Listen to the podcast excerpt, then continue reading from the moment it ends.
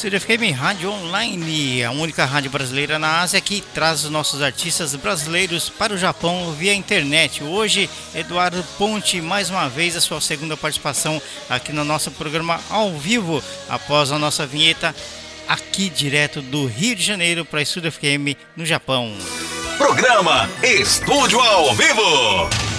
Entrevistas via internet com músicos e bandas consagradas. As independentes não ficam de fora e tudo acontece ao vivo, em tempo real. Tempo real. Apresentação e produção de Marco Fukuyama.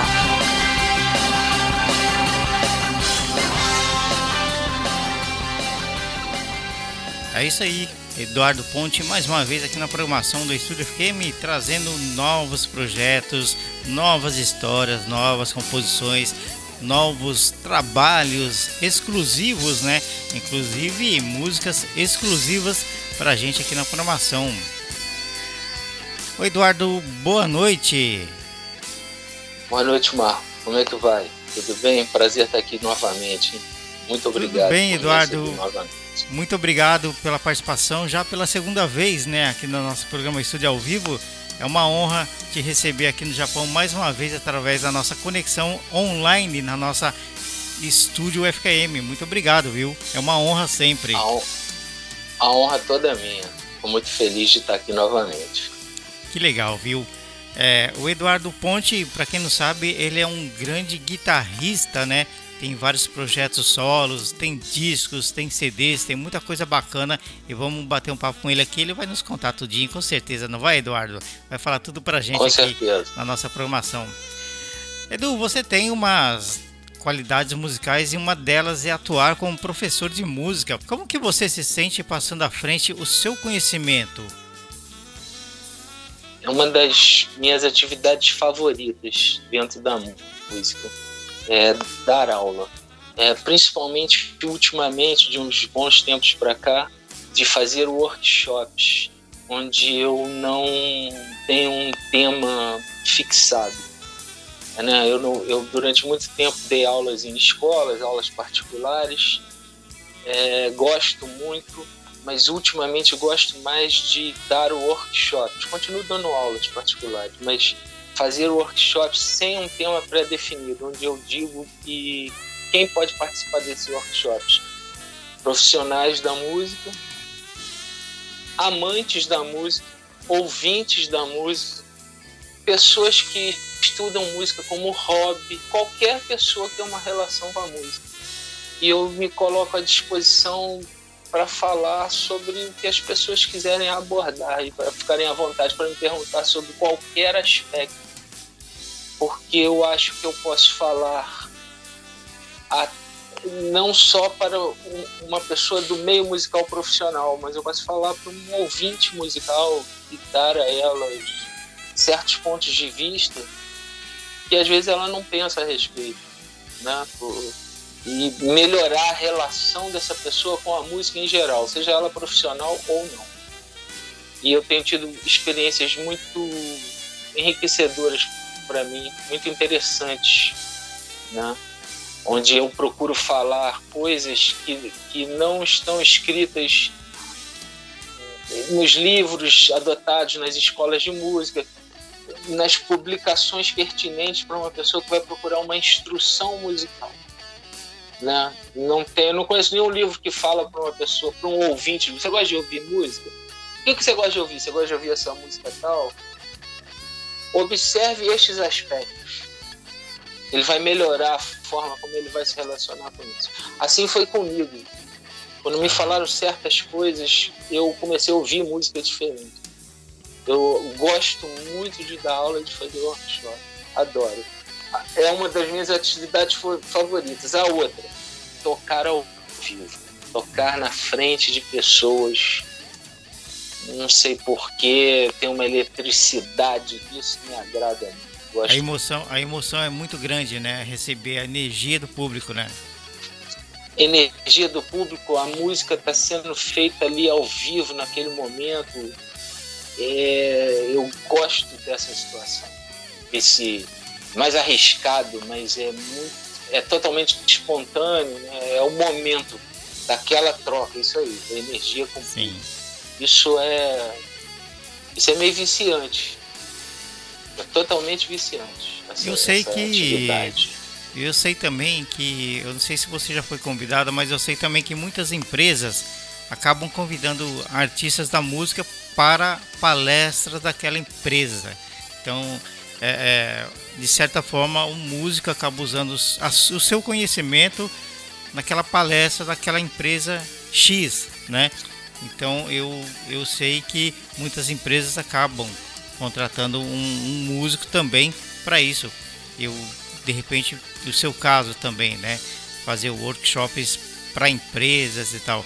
Isso é muito interessante porque acaba chamando a atenção de muitas pessoas que gostam da música, né? Sim. Eu não eu já participei de, de vários eventos de empresas, né? É, tocando até mas não com um workshop meu. Eu, como palestrante numa, num workshop, numa empresa, até o presente momento não tive oportunidade. Adoraria. Adoraria. Mas já participei de vários eventos em que a música fazia parte de eventos de empresas, né? às vezes de treinamento de seus funcionários, de suas equipes e tal. É, já participei de vários. Que bacana. Vários. E agora muito cedo, com 5 anos, você iniciou né, a carreira na música no piano. Passou pelo trompete e terminou na guitarra. Como que foi o seu primeiro contato com os instrumentos? Você comentou isso na outra entrevista também, né? Sim, sim. Eu, o, o piano, ele foi... Comecei a estudar cedo, aquela professora de piano que vinha em casa, dar aula particular, para mim e para minha irmã e eu estudei piano dos 5 aos 14 anos. O piano foi onde eu fui alfabetizado musicalmente. Eu aprendi a ler e escrever música com essa professora durante esse período. Então, a teoria básica, ler as duas claves das mãos do piano, ler e escrever música, essa teoria básica foi essa senhora que, me ensinou. Depois eu fui ampliar esses estudos, fui estudar harmonia e improvisação e outras coisas com diversas pessoas tanto aqui no Brasil e depois fui para os Estados Unidos. Mas foi muito importante para mim. Eu, eu, eu costumo dizer, estudar música criança nesse período e ser alfabetizado musicalmente, tecnicamente, né? Falando, enquanto criança, foi muito vantajoso para mim. Eu talvez se eu fosse fazer isso adulto, não teria tido êxito é muito trabalhoso, precisa de muita paciência. Acho que a criança faz isso de uma forma mais fácil. Eu reconheço que se eu tivesse que fazer, aprender a ler e escrever música adulta, eu, eu ia jogar a toalha. Eu não ia aguentar. Quando criança, quando criança é, absorve com mais rapidez, né, as coisas, né? Com certeza. Eu, eu aprendi sem sentir. Essa que é a verdade. E já fui dar aula para ensinar os outros depois e eu vejo, o adulto tem, tem outras preocupações, né? tem outras funções, mais funções. Mesma coisa que uma criança a começar a aprender línguas desde cedo, né? É mais prático, é mais rápido. Você, você muda para o exterior com seu filho, criança, ele vai para a escola e já aprende muito rápido, né? Muito Coisa que adulto, adulto você já tem dificuldade para isso, né? Se eu, o HD do adulto está ocupado com muito mais informações. Né? É verdade. é verdade. Né? Inclusive informações ligadas ao, à criação da criança, no, no caso, por exemplo, né? Para aquela criança poder desenvolver aquela linguagem, aquele, aquele estudo e tal. É interessante, né? E... Totalmente. O que significou para você, Eduardo, ter passado pela Musearte e pelo Instituto de Tecnologia de Hollywood na Califórnia? Isso não é para poucos, não, hein?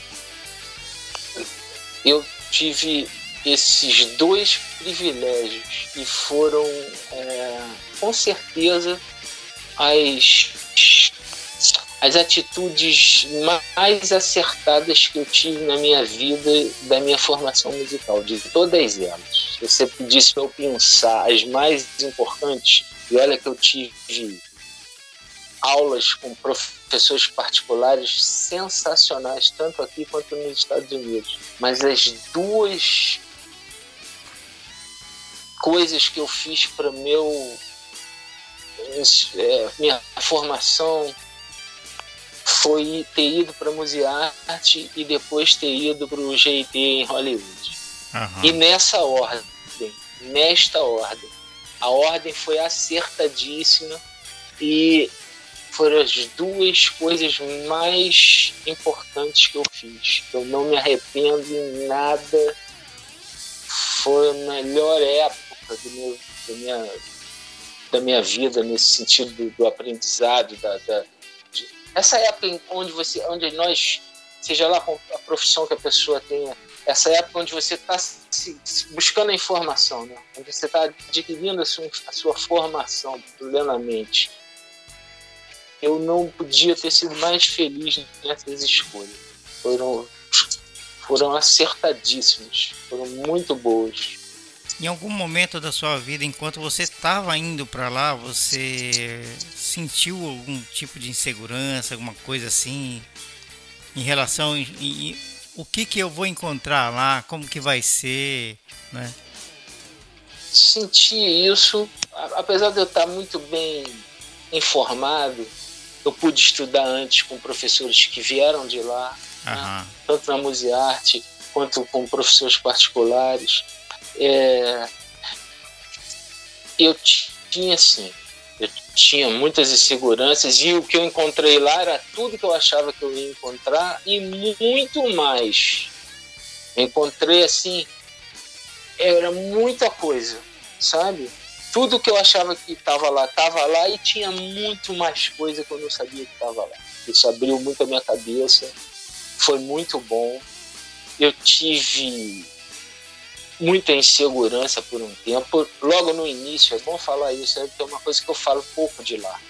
Logo no início eu quis voltar. Eu quase joguei a toalha e, e vim embora. É mesmo. É, porque eu tive esse choque de chegar num lugar onde tinha muita coisa e era o seguinte, era de segunda a sexta, de 10 da manhã até a madrugada, todo dia. Caramba! Então era um ritmo muito frenético. E logo no início eu pensei, eu tive dificuldade, mas logo me adaptei e foi ótimo. Foi o melhor período da minha vida lá. Esse período, esse tempo eu fiquei lá foi muito. Eu vivi numa Califórnia também, né, Marco? Que terra da guitarra, dos estúdios, desse negócio todo. Você vê, eu vivi lá em 91, cheguei lá em 91. Tudo acontecia nessa época, era uma efervescência de tudo, da, da indústria fonográfica, das gravadoras, da gravação, né? Uhum. É, então eu tive a oportunidade de estar em Los Angeles, de ver todo mundo, de encontrar todo mundo, de assistir isso, de sentir isso na pele, tudo acontecendo. Foi muito gratificante. E, e, o meu, e o meu período de formação aqui na Musearte, com todos os professores que eu tive lá, com todos os workshops que eu assisti e as aulas particulares que eu tive aqui no Brasil, eu tive grandes professores. Eu né? estudei com Nelson Faria, com Nico Assunção, estudei com Hélio Delmiro. Foi, foi muito bom. Fui muito privilegiado nesse sentido. Em 91, quando você estava indo para Califórnia, eu estava chegando aqui no Japão pela primeira vez também, né? Olha só. 91. 91. Você vê? Já tem muito tempo isso, né? Poxa vida. E para mim, às vezes, parece que foi ontem. É mesmo. legal, muito né? rápido. Né? Que legal. Mas é um aprendizado para a vida toda, né? E... Para a vida toda, uma experiência muito bacana. Isso. Aham. E o que você sentiu quando se viu estudando com grandes nomes da música como Mike Stern, Norman Brown, Scott Anderson, entre tantos outros que você com certeza conheceu por lá, né? Essa são experiências fabulosas, né? E o mais importante disso tudo é que quando você vai para um lugar desse, onde esses caras vão passar, você vai para uma escola renomada, igual eu fui em Los Angeles, as pessoas vão para Berkeley, em Boston, também vai acontecer isso lá. Esses grandes nomes, eles vão passar lá. Se alguns já não estiverem lá, forem residentes lá, você vai ver esses caras. Eu fui estudar em Los Angeles para estudar com o Scott Hamilton. Eu sabia que ele estava lá, que ele dava aula lá, eu já era fã dele, eu queria estudar com ele. Só que lá eu tive a oportunidade de ser aluno do Norman Brown, do Mike Stern, do Frank Gambale, do Robin Ford, encontrei esses caras todos lá. Você poder sentar cara a cara com um cara desse e bater uma bola com ele, ele te ensinar, te dar dicas, é sem preço. Qual é o preço para isso? Não tem preço. O que, que o cara precisa não, tem, tem uma coisa, e eu tive isso, que foi a Musearte me deu isso. Uhum. Eu fiz a Musearte antes de ir para lá. Eu falo isso para todos os meus alunos que estudaram comigo e foram para lá depois, eu sempre falei isso. Não vá para lá para aprender o que você pode aprender em casa. O que, que eu estou querendo dizer com isso? Estuda teoria básica, aprende a ler música, vai para lá já tocando alguma coisa. Não vai para lá para você aprender a ler cifra. Não vai para lá para você aprender a escala que você tem que saber. Não vai para lá para aprender quais são as notas que formam determinado acorde. Isso você pode fazer onde você está. Essa informação é global. Agora, qual é a diferença que, diferencial que esses lugares têm? É o Scott Henderson tá lá, é o Norman Brown tá lá, é o Mike Ster tá lá. Por que, que eu estou falando isso? Se você já chega lá tocando alguma coisa, você vai tocar com esses caras e vai se desenvolver com eles. Porque esses caras, eles não dão aula da teoria básica. Eles não dão aula que vai ensinar você a fazer a escala. Apesar deles falarem isso nos seus workshops tal, na hora que ele está lá nessa escola, ele está lá tocando. Se você não toca ainda, ele vai falar para você: olha, pode ficar aqui, pode assistir, pode perguntar, mas você não vai tocar com ele porque você não está preparado para isso ainda. Claro. E você morar em outro país e custear isso para aprender uma coisa que você pode fazer de uma forma muito eficiente, da mesma, com a mesma competência, com a mesma eficácia, na sua casa, esse é um conselho de ouro. Eu tive essa sorte de na Musearte, eu já ia interrompendo meu curso para ir logo para os Estados Unidos. E foi meu professor Isidoro Putino lá que falou assim: o cara não faz isso, termina meu curso aqui vai para lá depois, por causa disso, disso e disso. Eu, obviamente, um jovem apressado, muito mais agoniado do que eu sou hoje, como jovem, imediatamente eu pensei: é claro que esse cara está me falando isso. Ele é dono da escola, ele quer que eu faça o curso dele é. todo. Não, não, ele estava sendo um profissional maravilhoso que ele é, ele me disse totalmente a verdade, e eu falo isso para todo mundo, cara, aprende isso aqui, vai para lá depois, aí você vai poder ficar o tempo todo com esses caras. E isso, como você disse, não tem preço isso. Isso é uma coisa que eu jamais vou esquecer. É muito, foi muito enriquecedor e foi glorioso. É uma oportunidade de ouro. Inclusive, como você já tinha me falado em outra oportunidade, músicos que você antes, né, ainda acho que adolescente, tinha ouvido nos discos, né? Você teve a oportunidade de a, depois de ouvir aquela coisa toda, você tá lá junto com eles, né? Isso é incrível, né? Isso é incrível. Você deu tá tempo, deu caras... tempo de você crescer, se formar homem e, e ir para lá e estar tá com eles, Isso. né? Eles te esperaram, Isso. bem dizer, né? Isso. E ser colega deles, ser amigo de algum Coisa deles doida. até hoje, ter contato, é muito louco. Nossa. Exatamente isso. O garoto foi, estudou. É Cresceu, viveu. Exatamente. Que o Scott Henderson né? eu falo com ele até hoje. É de mesmo? tempos em tempos a gente troca um chat, assim, um contato, ah. assim, a gente troca uma bola, até hoje. Aí no Japão, tem um professor meu que foi muito importante para mim lá em Los Angeles, chamado Chris Joengerson. Joengerson. Ele mora no Japão e é professor uhum. aí de uma grande escola de música aí no Japão. É um grande cara, importantíssimo para mim, legal. esse cara Meu amigo até hoje tem contato com ele. Eu mandei para ele a divulgação desse nosso papo. Ah, é. E você e, sabe. E ele é professor aí no Japão. Sa você sabe me falar em qual cidade que é? Tóquio, onde que é? Ele está em Tóquio. Em Tóquio. Eu vou, te, eu vou, eu vou linkar vocês. Eu vou mandar o contato dele para você. Legal. E vou falar de você para ele. Legal. Ele está em Tóquio, ele dá aula numa escola grande aí. Ele faz uma opção de coisa. Bacana. Eu, eu, sigo. Ele eu não lembro o nome, mas eu sigo um canal no Instagram que é de jazz, né? Eu acho que é de Tóquio também. E acho muito bacana, né? Tem que muita legal. coisa aí, né? Que legal. Muita coisa boa. Aham. Bacana. É a mesma coisa que dá tempo de você nascer, viver, crescer e chegar até John Lennon, né? Exatamente. que coisa doida, né? Que legal, viu? Exatamente. É coisa muito bacana. Você é o primeiro artista que eu converso que, que tem essa história incrível assim, de você chegar até a, as pessoas que você ouviam, né? Que você ouvia, aliás, na sua adolescência, você chegar aí lá e, e ter contato até hoje, ter tido aula com eles, essa coisa toda. É incrível, é uma história incrível. Isso é muito legal, como eu também acho muito legal, e isso aconteceu algumas vezes comigo, que é você, eu também pude prestar meus serviços, né? Tocar com pessoas que eu já que já tocavam os discos na minha casa quando eu era criança. Aí. Isso é muito engraçado tá também. É, como é que pode? Eu ouvi o disco desse cara, eu era bebê, essa música, esse cara tava cantando no LP na minha casa. E eu tô aqui hoje tocando no show com ele, eu tô gravando o negócio. É. Isso é muito interessante. Por isso que eu fiz o comentário, né? Deu tempo de você crescer, estudar, passar pela fase de criança, adolescente, adulto e chegar até ele, né? É louco, né? Exatamente. Quase louco isso.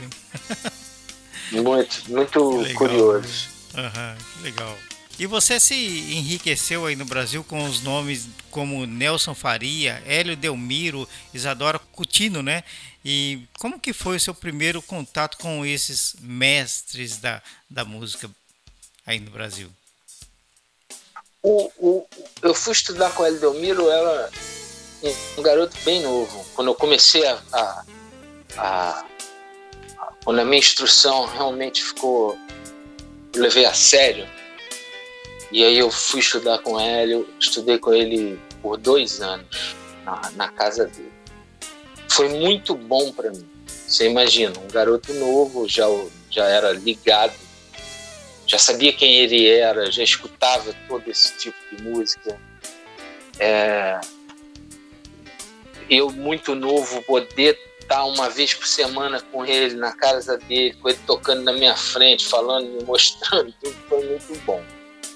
É, o Nelson foi um dos caras que eu fui fazer aula particular porque eu sabia que o Nelson tinha estudado no GIT e eu queria que ele, que ele me avaliasse antes de eu ir. Eu estava terminando a Musearte e fiz um período de aulas particulares com ele. Curiosamente, totalmente coincidência da vida, nesse período, portanto em 89 ou 90, antes de eu ir para os Estados Unidos, fiz essas aulas com o Nelson eu moro hoje em dia na rua onde ele morava, onde eu fiz essas aulas. Ele não mora mais aqui, mas eu moro na mesma rua onde eu fiz essas aulas que com o garoto hoje em dia. é. e, eu, e, ele morava a uma quadra de mim aqui. Estou me lembrando disso agora, conversando com você. Que coisa. É, o Nelson foi isso, eu fui, faz, e foi muito bom. Ele me deu uma, uma direção assim muito boa, do que, que eu ia encontrar, né? do quanto me, me, me deu uma avaliação do quanto eu estava preparado e despreparado naquele momento, né? Ele me falou assim, ó, oh, isso aqui você já resolveu. Se você resolver isso aqui tudo até antes de você ir, melhor. Muita coisa eu resolvi antes de eu ir lá na Musearte. Eu estava terminando a Musearte ainda, fazendo as coisas meio paralelamente. Estudar com esses caras foi muito bom. Como eu tenho Estou me lembrando aqui que eu estudei com o Nico Assunção, foi muito bom também. Eu estudei com o Alexandre Carvalho, infelizmente já nos deixou, os dois, né? É, foi muito bom também. Foi muito. Muito importante as informações que esses caras me passaram? É, chegar lá já com essas informações foi, foi o que fez toda a diferença. O sucesso da operação de ter ido para lá. História... Então esses caras foram importantíssimos. Uma história muito legal, viu? De, de, de música, aprendizado, né? E Sim.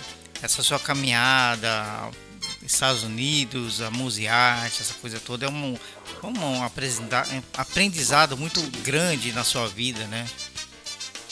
Eu me vejo, Marco, humildemente, foi, eu endosso tudo que você está falando, foi sim. Mas eu estou usando o verbo no passado, foi um aprendizado. Mas eu gosto de me ver, eu não quero mudar essa visão nunca. É, eu continuo sendo um estudante da música.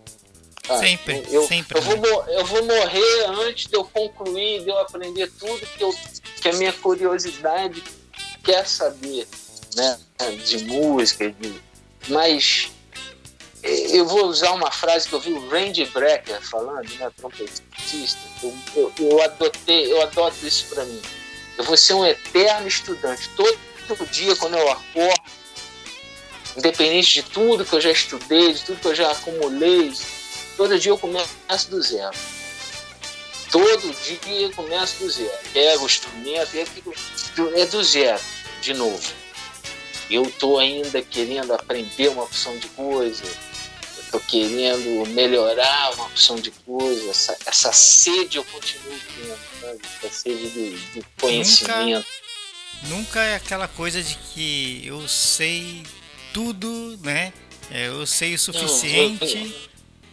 Sempre, todo dia, aprendendo. Eu, eu tenho essa pretensão, mas infelizmente não vai dar tempo.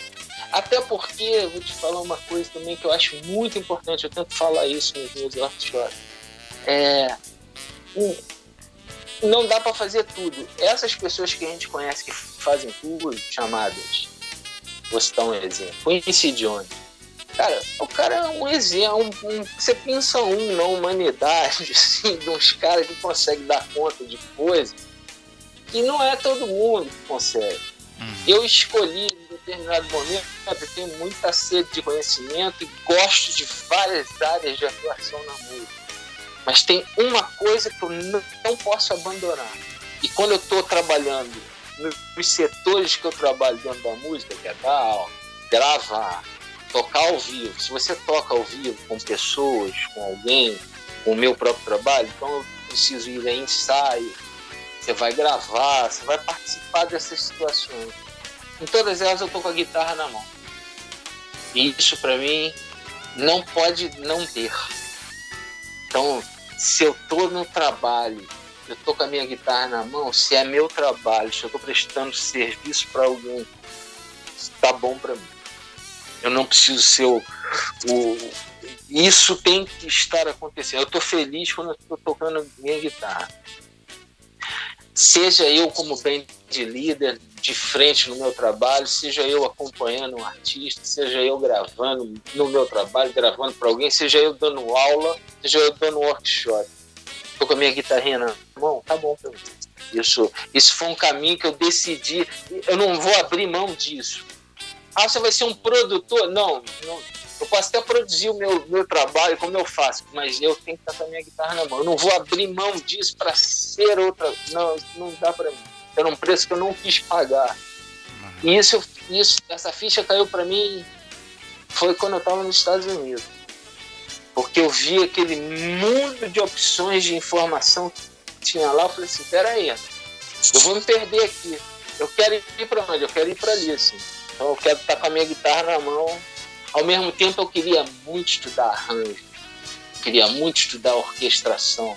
E eu fui estudar essas coisas, mas eu, eu tive que focar nisso. O que, que você é? Sou um guitarrista, sou um instrumentista, compositor, professor mas eu sou guitarrista. Em primeiro lugar, eu quero eu quero estar tá tocando guitarra. Mais do que ser arranjador para os outros. Não, eu sou arranjador para mim. Uhum. Mais do que ser um produtor do trabalho dos Não, não, produção do meu trabalho. E eu escolhi isso, isso foi muito importante para mim, porque eu vi muita gente ficar meio perdido, eu quero tocar, mas eu quero produzir, e aí não faz nada nenhum direito. Ficou perdido, faz de tudo, mas fica meio perdido. O Quincy Jones, para mim, é um exemplo, eu sou fã dele porque é um cara que é um super orquestrador, foi um super arranjador, mas foi executivo de gravadora, mas também era trompetista, também era músico, também o cara consegue fazer isso, eu não sei se dá outro. Então, muito poucas pessoas. Eu não tenho essa. Eu precisei escolher. Humildemente, eu falei assim: o que, que, que eu quero? Não, eu quero tocar. Você quer tocar? Então, você, tem uma série de coisas que você pode fazer estando ligado nisso. Se eu quisesse realmente, eu pude escolher esse caminho. Eu estava num lugar que estava tudo na minha frente. É, quero estudar orquestração, que eu vou ficar escrevendo para Big Band, que eu quero fazer isso aqui. Eu ia ter que largar a guitarra. No meu caso, eu não sou esse cara que consegue fazer isso tudo. Não, eu ia ter que optar por isso. Abraçar tudo ao mesmo isso foi né? muito bom. É, não, eu, eu, eu, eu fiz essa escolha. Uhum. Então, eu estando com a guitarra na mão, eu estou feliz. E atualmente, qual que é a marca, qual que é a guitarra que você usa nos seus trabalhos, que te acompanha? Olha, eu tenho aqui instrumentos, você vai me ver ali assim, ah, tá vendo? É. Uma opção, ó, tem muita de, coisa. de instrumentos que tem ali. Fora outros que não estão aqui. Uhum. Eu, todos esses instrumentos que estão aqui, mais, dois, mais três que não se encontram aqui, que são os instrumentos que eu possuo hoje em dia, eu uso todos eles. Então aqui eu tenho instrumentos Ibanez, Fender, PRS e os meus favoritos, que são os instrumentos que eu mesmo construo. Eu não tenho habilidade de luthier, não, não me entenda mal, mas eu, eu compro um corpo, um braço, eu projeto eles e boto tudo junto.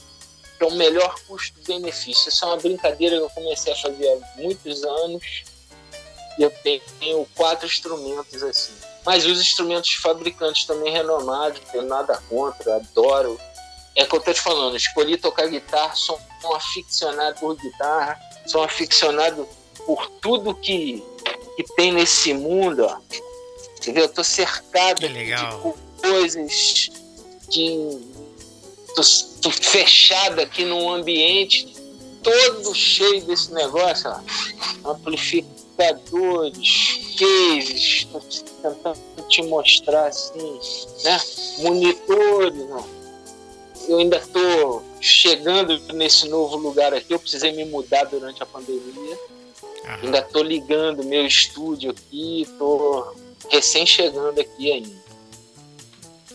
Muita coisa, né? Mas é, é, é gratificante, né? Estar tá nesse mundo, né? No meio da, da música, dos equipamentos. É gratificante demais, né?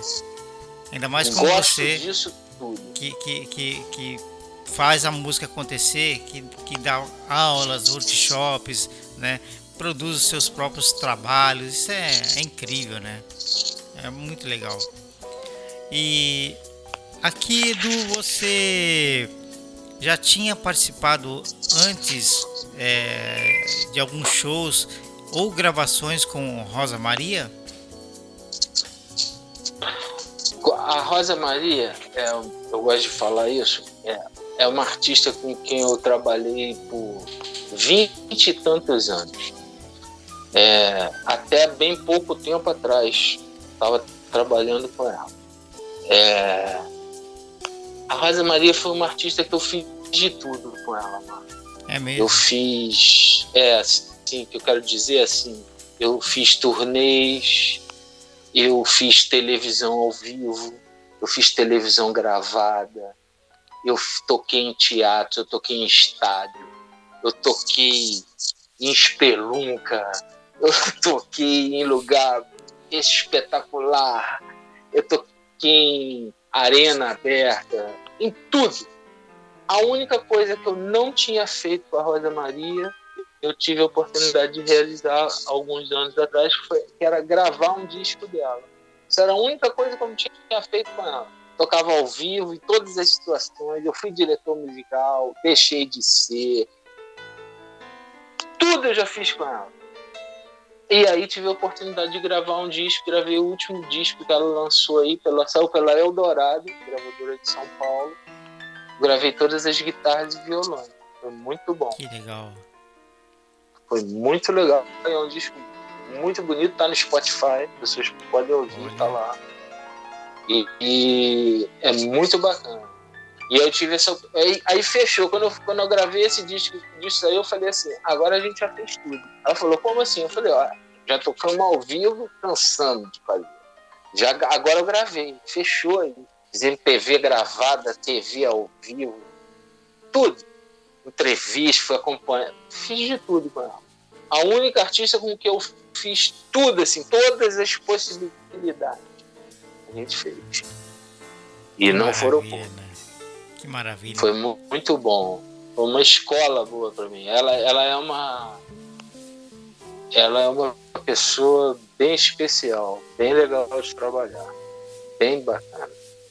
Tô emocionado aqui de ouvir, só de você falar em ter feito esse, todo esse trabalho com a Rosa Maria, é, é muito. É impressionante, né?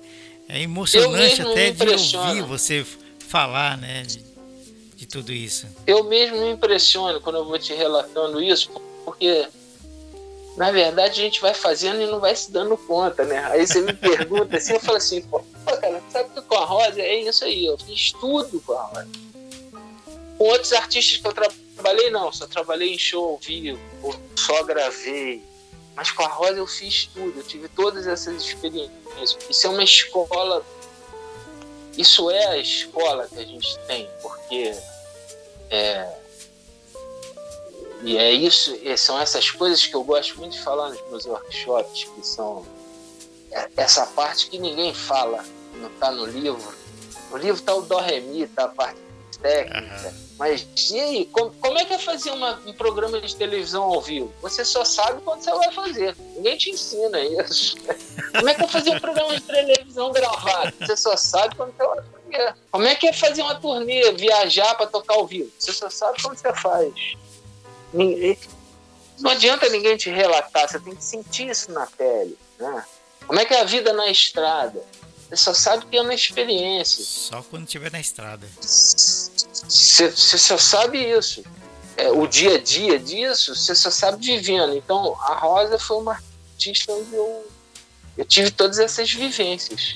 Vivência de gravar um disco no estúdio, vivência de, desses programas de televisão ao vivo, gravar, viajar, as dificuldades de tudo isso, das intempéries que, que, que ocorrem com a gente fazendo tudo isso, os problemas que gente vai tendo que enfrentar fazendo tudo isso.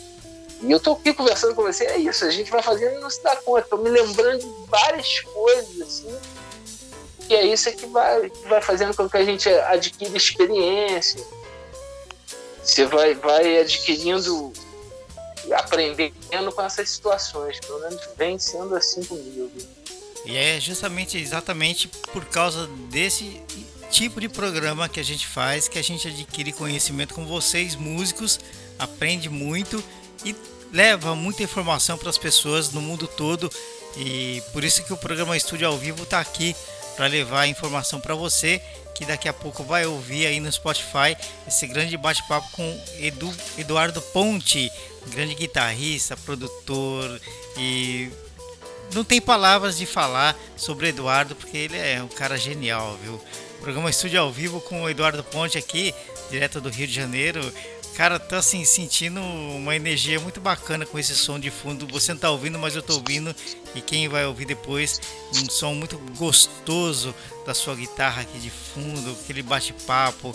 Tá um clima assim muito legal, viu?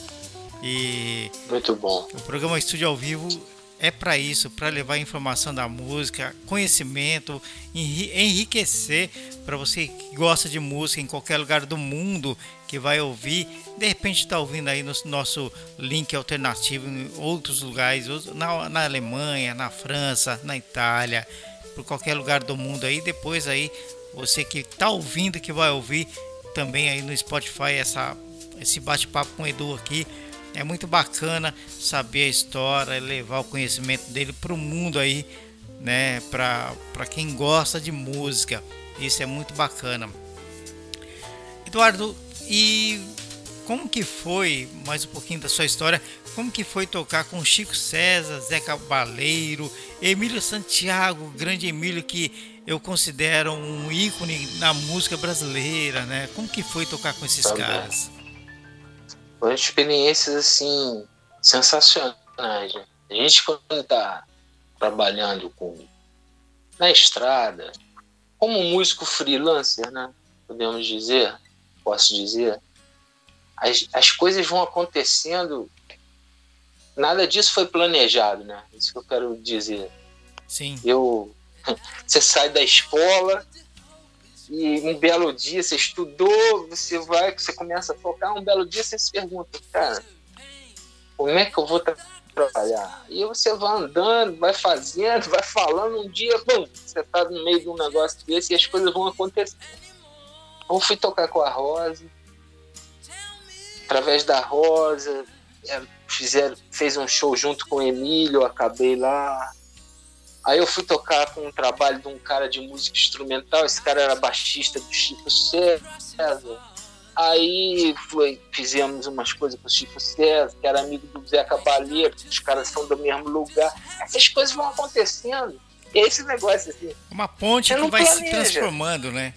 Vai, as coisas vão acontecendo no percurso, vão acontecendo, vai surgindo as oportunidades. Umas você pega, outras não, ou porque você não está preparado, ou porque você optou por outra coisa. Mas é tudo. Eu não posso dizer que isso tudo que aconteceu comigo e as coisas que acontecem nunca foi planejado. É engraçado. As coisas vão, vão indo. É muito bacana isso. É, de repente eu estava gravando no disco do Altair Veloso onde estava todos os artistas da MPB nesse álbum. Eu tô lá tocando numa faixa. E, e, se eu pensar, eu não programei isso. Com um telefone, você pode vir aqui fazer uma gravação, você vai sem saber o que, que é, sem saber o que, que vai encontrar lá. Eu, eu digo isso, você quer ver uma coisa? Os últimos, os últimos três shows que eu fiz ao vivo, em festivais de jazz e blues que tiveram aqui, eu fui comprar uma artista americana chamada Diana Bogart. Ela é pianista, cantora e saxofonista. Ela é casada com um guitarrista americano de blues, Tommy Castro, ela é esposa dele. Um amigo meu que faz as turnês dela quando ela vem para cá, já não era a primeira vez que ela vem. É, esse meu amigo ficou com Covid, guitarrista daqui carioca, sensacional, Big Joy Manfra, é, e me pediu para substituir ele até que ele se recuperasse para fazer o resto da turnê. Então fiz dois shows, participei de um junto com ele depois que ele retornou, show de encerramento. E o outro show que eu fiz foi com a cantora Thalin Spielman, filho do Marcos Spielman, que era o regente da, da, da Rio Jazz Orchestra. Todos esses, esses shows que eu fiz, falar do não planejamento, é o que eu digo, toda música é música da SWAT. Um dia toco no meu telefone aqui, era esse meu amigo, cara, eu tô com Covid, você tem um ensaio hoje, viaja amanhã. Então, assim, é uma situação emergencial e a oportunidade é essa. Uhum. Você tem que fazer um ensaio hoje, se inteirar de um show inteiro, fazer um ensaio e viajar no dia seguinte fazer dois shows. É, não é planejado isso, é uma experiência. Você aprender um negócio rápido, assim, você tem que estar preparado para isso, você tem que estar equipado para isso.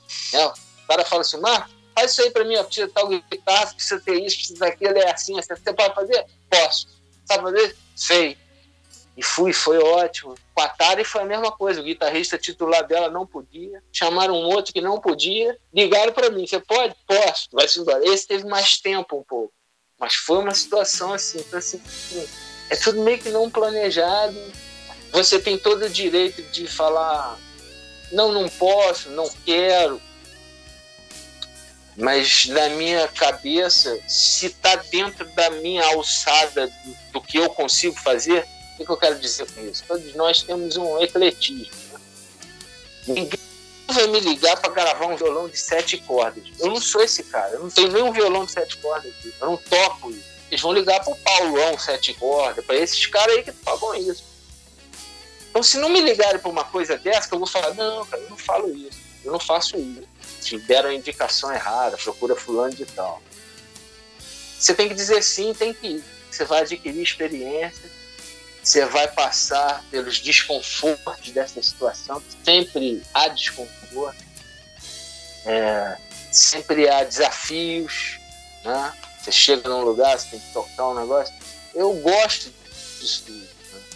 E assim, essa parte não planejada é muito interessante. É o que faz você tocar com o Emílio Santiago, com o Zé Cabalho, com isso tudo aí que você estava me falando. Não foi planejado. E a oportunidade pinta assim, ó Oi, é, naquela hora você tem que subir nesse trem ou não.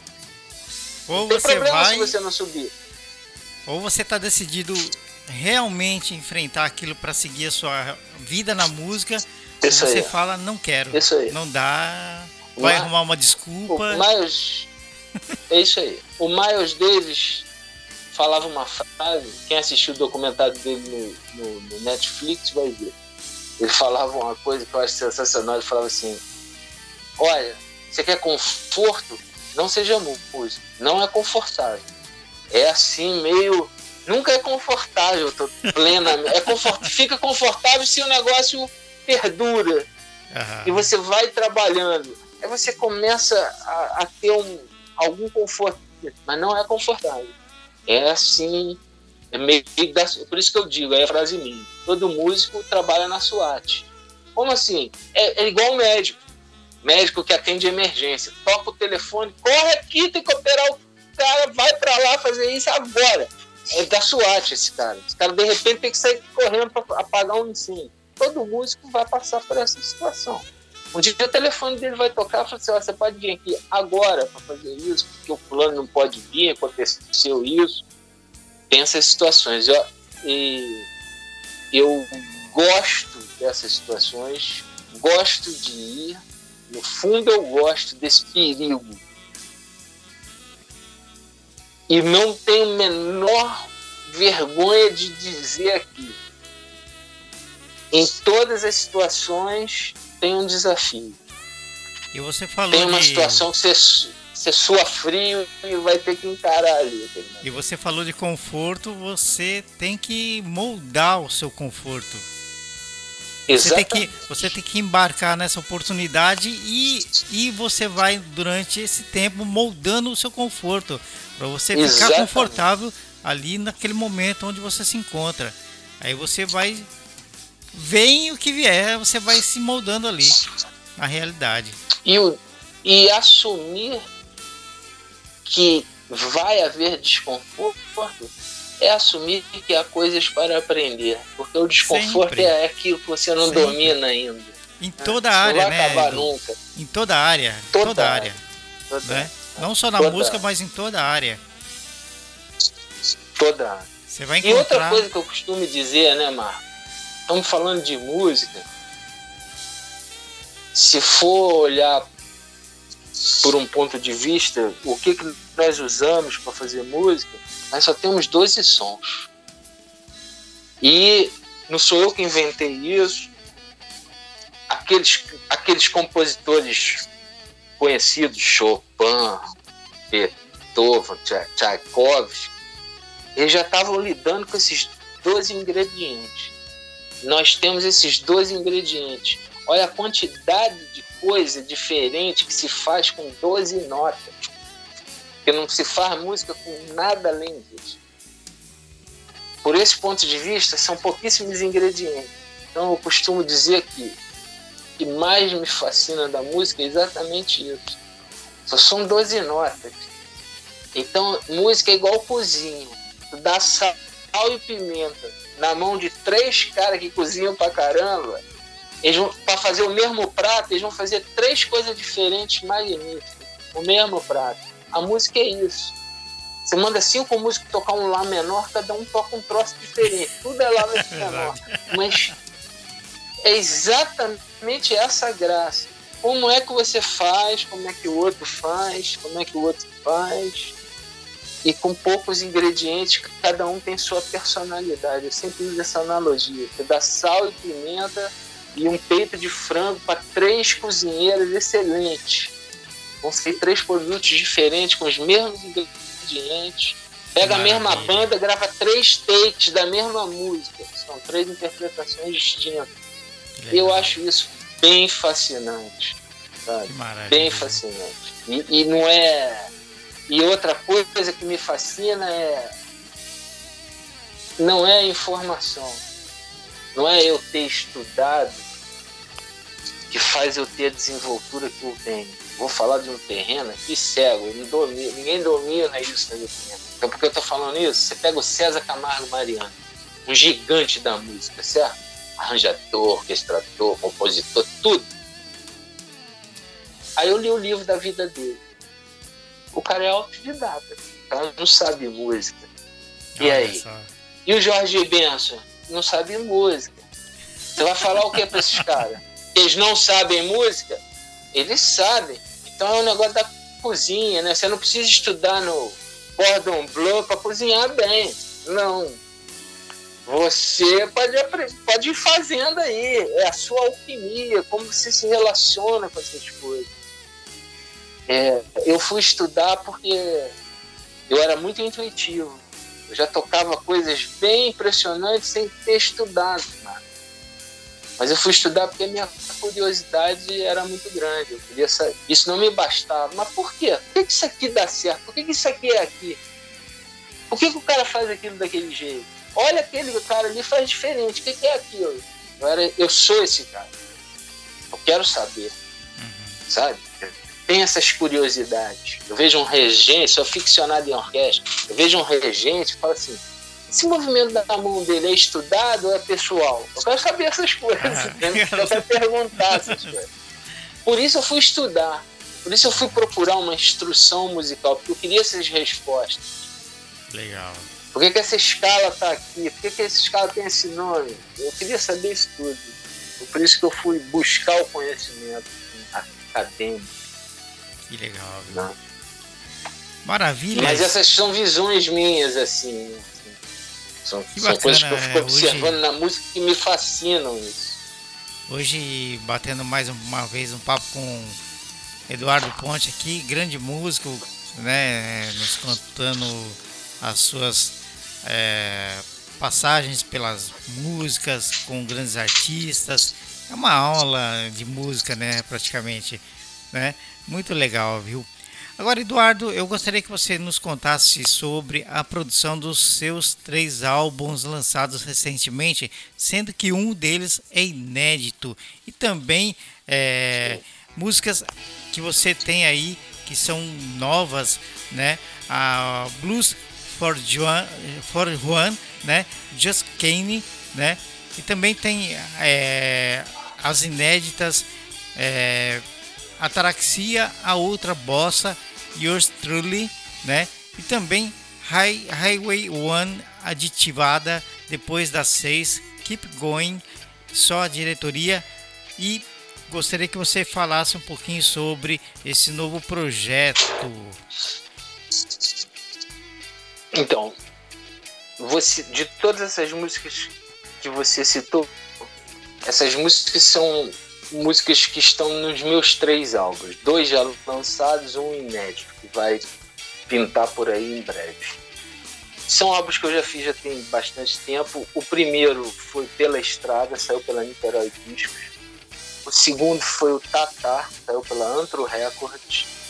E o terceiro eu vou lançar nas plataformas digitais, que é o, que temos hoje em dia. É, que é esse disco inédito que eu te mandei essas duas músicas, a Ultra Boss e a Taraxia. Se eu, se eu fizer uma análise estilística desses três álbuns, eu vou dizer para você, o primeiro pela estrada, que tem aí o Highway One, Keep Going, que você citou, é, é o disco que eu fiz voltando dos Estados Unidos.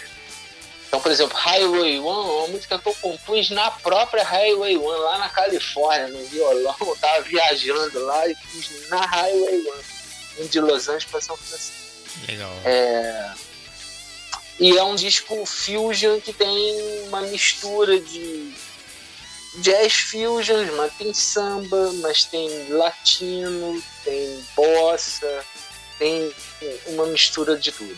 O segundo, Tatá, sou eu, sou, é o Eduardo Roqueiro, adolescente, da guitarra, quando foi picado pelo, pelo bichinho da guitarra elétrica, distorção, rock, e é onde está o Blues for Juan, essa música aí, onde está mais nessa linha, guitarra mais distorcida e tal. Esse disco inédito, da Ataraxia, da outra bossa, é um outro lado meu que eu só toco com guitarra semiacústica. Guitarra tipo George Benson, é, é, não tem distorção. É, aí é um álbum que eu usei piano acústico, órgão Hammond, é, eu quis gravar moda antiga ao vivo, com corda base tocando junto dentro do estúdio. Depois fizemos alguns overdubs. É, então é um disco nessa linha, totalmente autoral, todos três. E esse disco vai pintar aí. Esse disco já foi produzido ao mesmo tempo. Ele foi interrompido por um problema de saúde que eu tive. E depois eu tive. Então, no meio da, da produção dele, eu tive que ficar vivo, contornar a situação de saúde que eu tive na vida. Eu estou falando para você precisamente de 2006. Eu vejo que já tem muito tempo. Mas esse disco só vai sair agora. Como a música instrumental e a música em geral é atemporal, principalmente a música instrumental, vai sair, é um disco inédito eu acho que os três, a música instrumental é totalmente atemporal. Então eu tenho muito orgulho desse disco, eu, gosto muito dele. Acho que meu melhor trabalho foi feito é, com, por exemplo, a maioria dos arranjos desse disco eu deleguei para o Pico Continentino, que hoje toca no Azimuth. Fiz alguns arranjos com ele, ele fez quase todos e é um disco que vai sair bem breve e ele tem uma importância, tem um significado importante para mim, porque ele foi interrompido por essa questão aí. Eu, eu quase não termino. Então eu fiquei bom, graças a Deus, me recuperei. Minha recuperação demorou seis meses. E aí depois eu fui retomar ele e aí finalizei ele.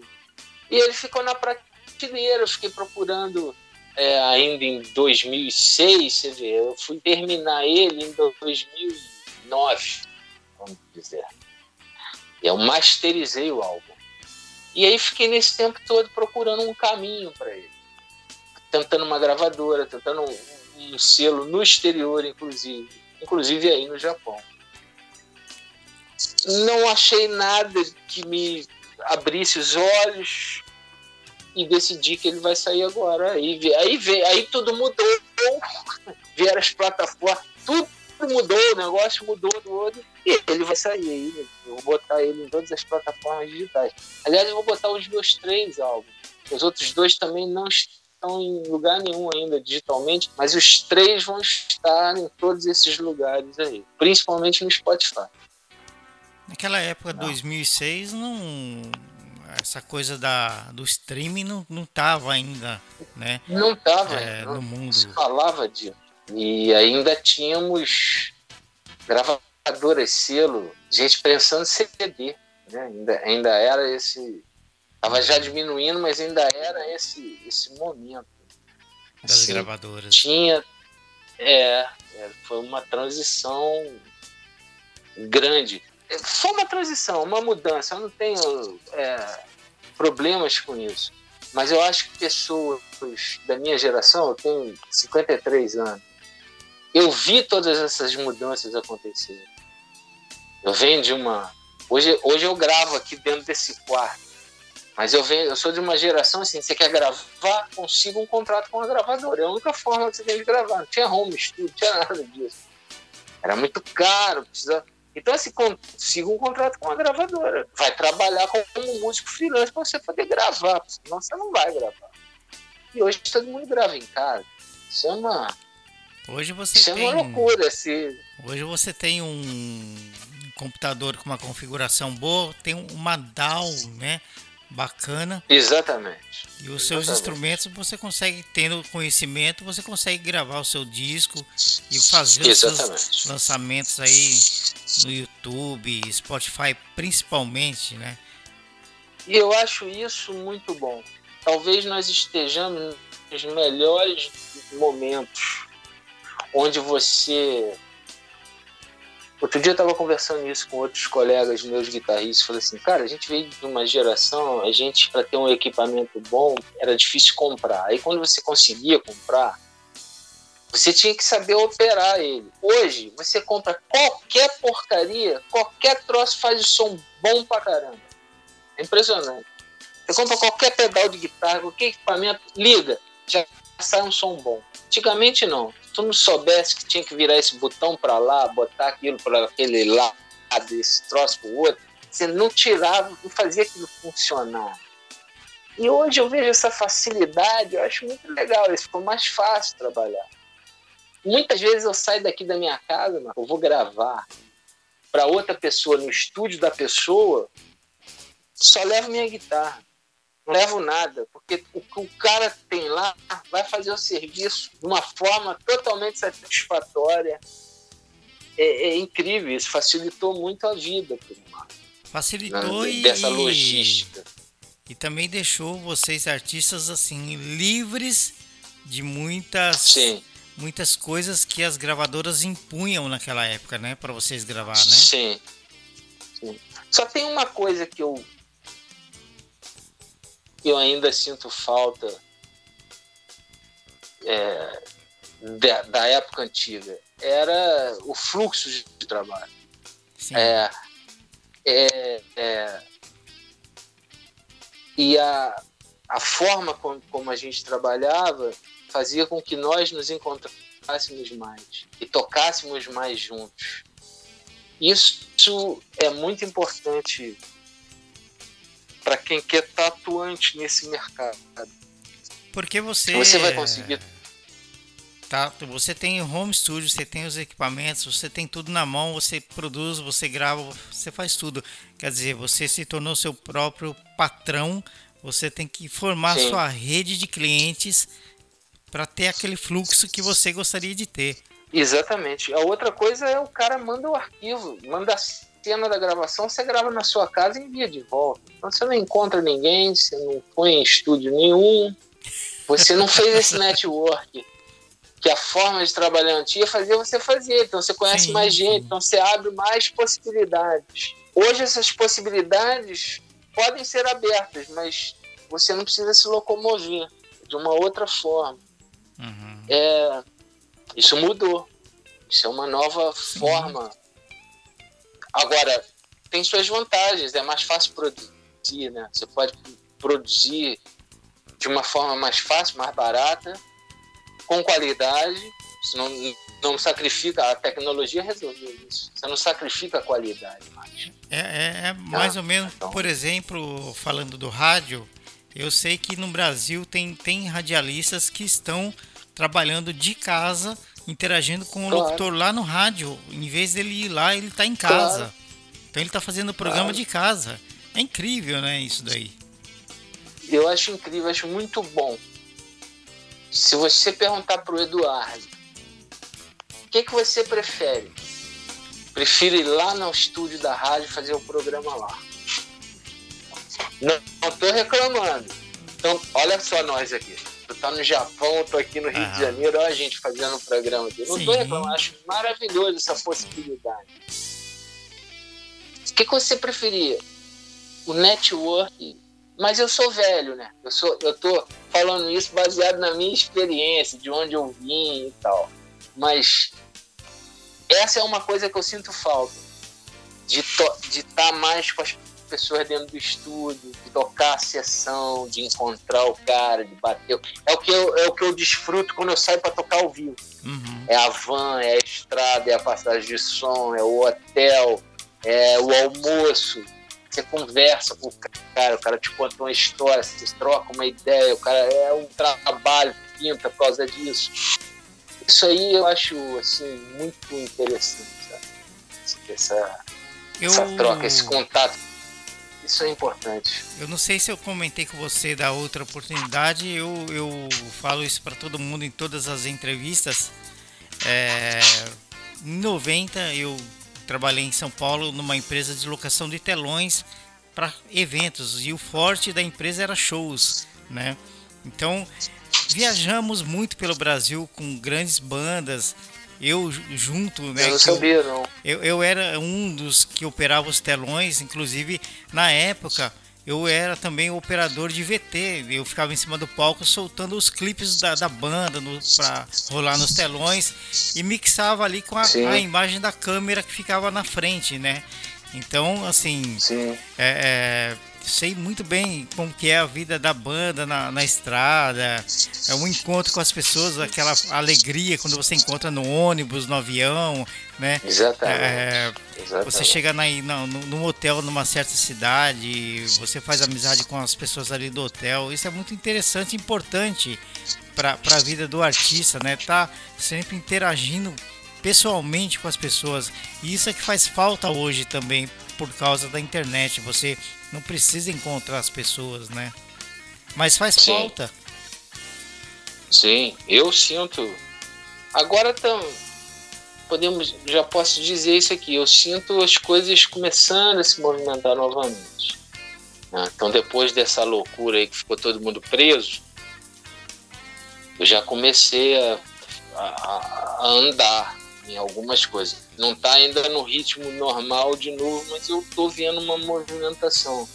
E isso é muito. Aí que a gente vê como isso é importante. Com uhum. todo mundo trancado, se não fosse essa maravilha tecnológica que ia ter sido muito pior, né? É... E agora voltar para a estrada, quando eu voltei para tocar ao vivo, quando eu fiz a minha primeira viagem, reviver essa sensação é muito bom. Muito, me, me muito revigorante. Na umas entrevistas passadas me perguntaram o que, que eu senti nessa época de isolamento, essa coisa toda. Eu respondi que eu não senti praticamente nada, porque é, durante cinco anos eu faço o que eu estou fazendo agora, né?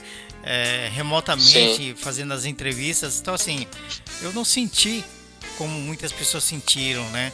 Porque eu continuei fazendo a mesma coisa sempre, né? Então eu não, não posso falar que eu senti alguma coisa porque eu não encontrava as pessoas ou porque, né? Porque é, na questão Sim. do rádio, dos programas, eu continuei normalmente. Então não, praticamente não senti nada. Para mim é muito bom isso, Sim. né? Poder continuar Sim. sempre e tá fazendo a mesma coisa sem sentir nada do que aconteceu, né? Como eu te falei, inclusive atualmente está em crescente a, a volta da Covid aqui no Japão, mas é para mim ainda aqui tá do mesmo jeito, né? Sim, sim. Graças é, à tecnologia. Que... Graças à tecnologia. É essa outra música que você citou aí, sem perder o foco, falando de pandemia, de estudo, essa ah. Yours Truly aí, é, foi uma música que eu fiz, né? Foi produzida durante a pandemia. E eu tive que fazer tudo sozinho, não podia levar os músicos para o estúdio. Né? Então foi aquilo que eu te expliquei, eu tive que fazer tudo só. Eu fiz com um sentimento totalmente quem ouve essa letra aí em inglês vai se identificar. Tava todo mundo sem esperança, com medo, sem saber o que, que ia acontecer, né? Precisando pedindo, pelo amor de Deus, uma ajuda, uma bênção, uma saída. E eu fiz essa música e produzi dessa forma. Se não fosse essas tecnologias possíveis, não, eu não poderia ter produzido essa música.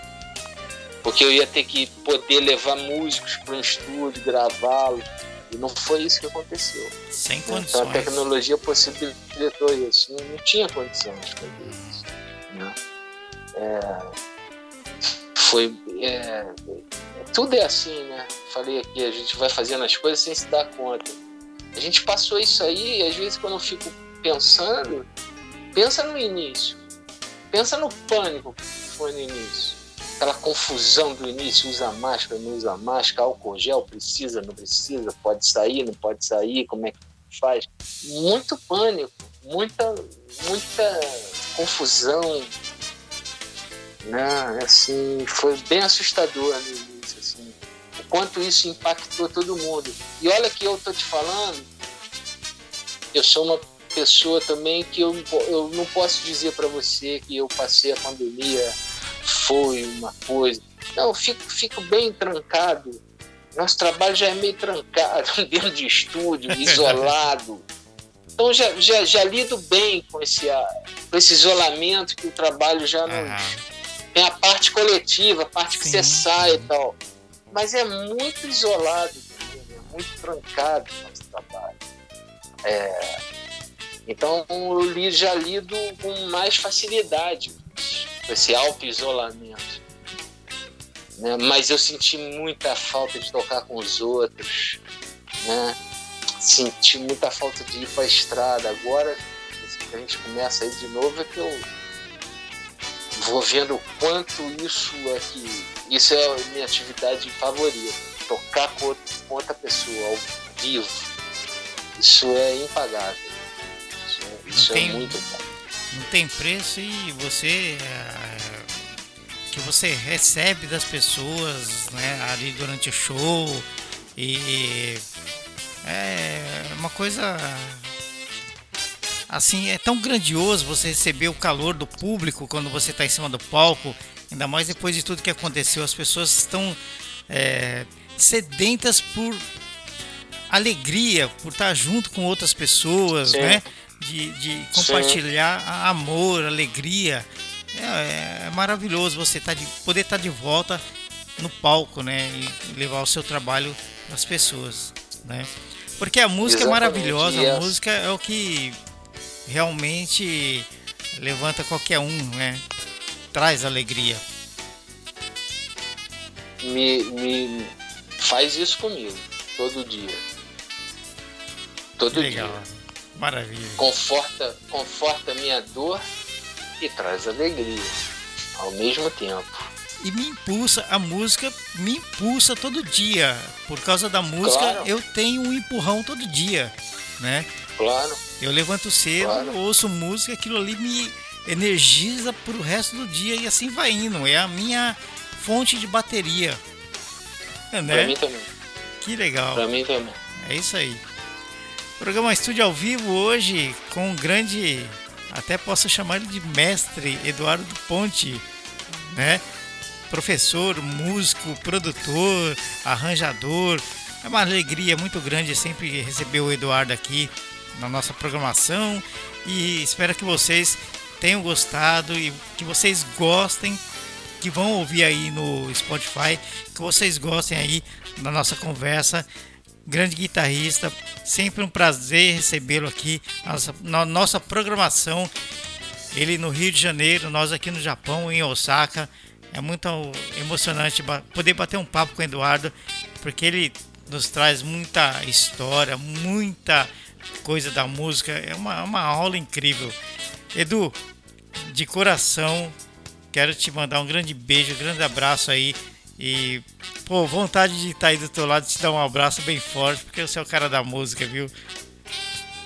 Mas isso vai acontecer, é uma questão de tempo, né? Uma hora a gente vai se encontrar. Opa. Ou aqui ou eu vou aí no Japão, vou te encontrar aí, entendeu? É isso aí, eu, né? Eu, quero, eu que quero agradecer o, o convite novamente, prazer enorme. Adoro conversar com você, é uma honra grande participar de novo do programa. Você conta comigo sempre. Eu adoro, eu adoro falar dessas coisas. Isso realmente. É, olha aqui a gente ao vivo, essa espontaneidade que faz os negócios do ao vivo ser tão bom esse negócio. Né? Quem está ouvindo a gente, que pode interagir e tal. Com certeza. E a música é esse negócio divino aí mesmo, fantástico. Eu te mostrei um ambiente aqui que eu tô. Todo dia que eu acordo, eu entro aqui. Quando eu entro aqui, esse próprio ambiente cheio desses troços aqui já tá me dizendo: Nossa, tem que fazer alguma coisa com isso aí. vai fazer o quê? Vai ficar tudo aí parado? Não, tem que fazer alguma é, coisa o que, o que você tá. O que você tá me falando aí é a mesma coisa eu. Eu tenho o meu o espaço que é, um, é o, onde eu transformei do, transformei em estúdio da rádio. Então eu tenho as minhas coisas aqui, tudo relacionado à rádio, né? É a mesma você coisa. Aí dentro. É o que você falou. Tá aqui, o que, que você vai fazer com isso? Tem que pôr isso pra funcionar. Bota pra funcionar, é isso aí. Vamos usar para alguma coisa, né? Exatamente. E assim, todo dia, quando eu acordo, o, o lugar que eu tenho para ficar é aqui. Não, não tem que ficar na cozinha, não tem que ficar em outro lugar, é aqui, né? Então é esse é o mundo mágico da música, da produção, da pós-produção, da engenharia do som, da música, né? Isso é incrível. Você, Exatamente. eu costumo falar que só quem sente isso é quem ama a música de verdade.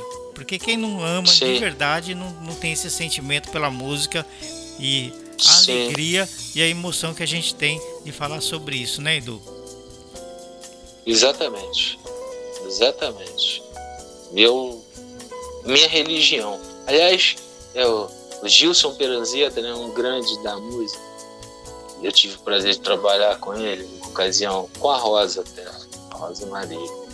É, é, ele fala um negócio, eu também tenho essa mania, sabe? Quando eu falo uma coisa que, eu, que, eu, que é alguém que falou, eu acredito. É, porque eu não quero, não sou, ah, sou eu, tô falando isso. Não, quando sou eu que tô falando, eu falo que sou eu. Mas quando é outra, eu falo assim, ó, fulano fala isso. Porque talvez porque eu sou compositor, aí eu tô sempre acreditando, né? nunca acredito no compositor, dou sempre o crédito. Mas o Gilson fala o seguinte, é, a música é minha religião, o palco, como é que é? A música é minha religião, o palco é minha igreja e o piano é o altar onde humildemente eu faço as minhas orações diárias. Eu acho isso sensacional e eu adapto para mim. A música é minha religião, o palco é minha igreja e a guitarra, o violão é o altar onde eu faço minhas orações diárias. Eu Legal. acho isso sensacional. Maravilha. Essa frase do Gilson Peranzetta, ele fala isso. Muito feliz. Eu estou em... sempre falando isso. Muito feliz em receber o Edu aqui hoje de volta, mais uma vez. Quero agradecer de coração, mais uma vez, Edu, sua participação. Sempre bem-vindo aqui no Japão, através da nossa rádio online, né? E é um prazer sempre poder dividir a sua experiência musical com o mundo. Muito obrigado, Edu, pela sua participação. Mais uma vez no programa Estúdio ao Vivo. E dizer que o ano que vem nós temos o programa Backstage. Vamos lançar o programa Backstage trazendo não só os músicos, mas produtores, empresários, produ é, engenheiros, iluminação, é, o pessoal da iluminação, do áudio, todo mundo que trabalha no backstage dos, dos grandes shows para contar um pouquinho das suas histórias, como que acontece, né, a parte dos shows aí no Brasil. Vai ser muito legal ano que vem, né? Que bacana. Backstage. Vai, vai ser ótimo. Eu quero te agradecer de novo. Uma honra enorme estar aqui novamente. E quem sabe, se tivermos uma oportunidade de conversarmos de novo, quem sabe a gente não faz ao vivo aí do Japão. Quem sabe Opa! eu não vou aí. Vai ser um prazer. Já pensou? Vai ser um prazer. E eu vou. Prazer sempre conversar com isso, você. Isso acontecendo, eu vou preparar um sushi para você aqui ainda, hein? Nós vamos bater um papo comendo sushi ainda, viu? Que maravilha! que maravilha! É? Vai ser muito bacana. que maravilha. É isso aí. Estúdio ao vivo, Eduardo Ponte, aqui na programação. Mais uma vez, grande abraço, Edu. Sucesso sempre. Estamos aí para o que der o vier. E, e até a próxima, né? Até a próxima. Muito obrigado. É isso aí. Fiquem aí com o som de Eduardo Ponte para você curtir aí.